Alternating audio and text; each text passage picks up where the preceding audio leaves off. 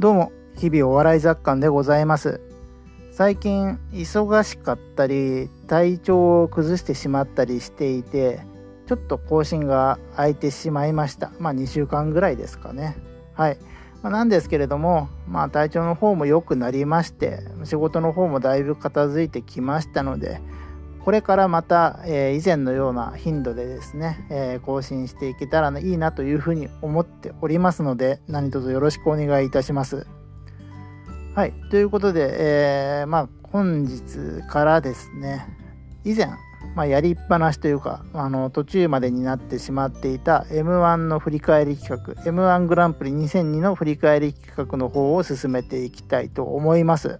本日はですね、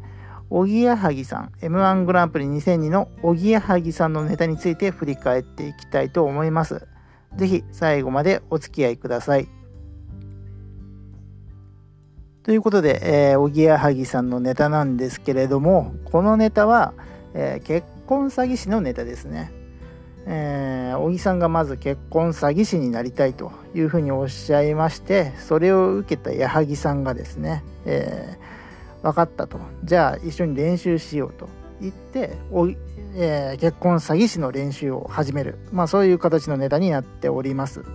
で、まあこのネタ見てですね、まあやっぱりすごいなと思ったのが、おぎやはぎの持つ独特な空気感。それがすごいなと思いました。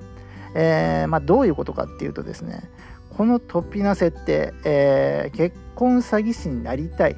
ていうで結婚詐欺師の練習を始める結婚詐欺師になるための練習を始めるっていう設定をこう飲み込ませることができる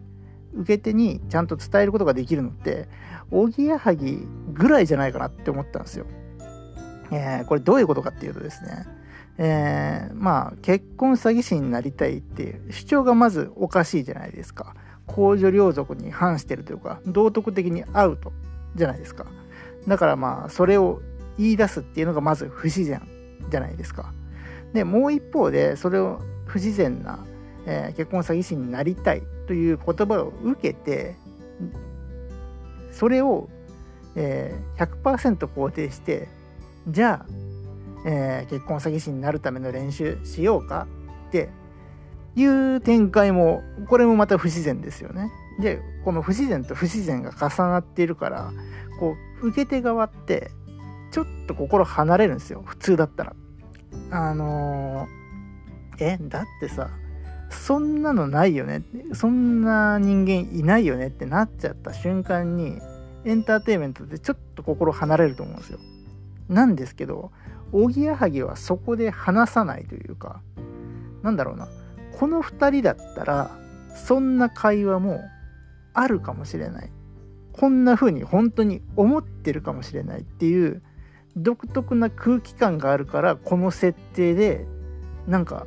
スッと入っていけるんですよね。この設定の中に結婚詐欺師になりたい結婚詐欺師の練習をするこの設定の中にスッと入っていける。これがやっぱりおぎやはぎさんのすごいところだなというふうに思いました。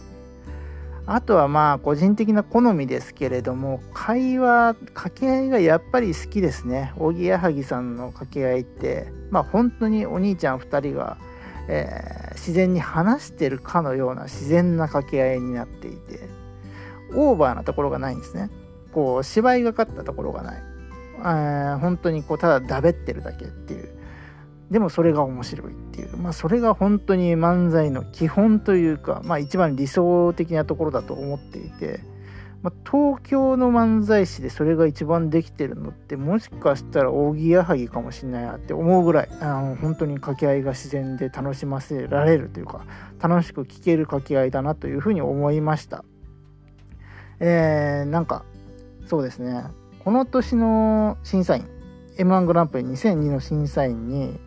まあ、立川談志さんがいらっしゃるんですね。まあ、本当に話のプロっていう人ですよ。和芸のプロっていう方なんですけど、まあ、非常に、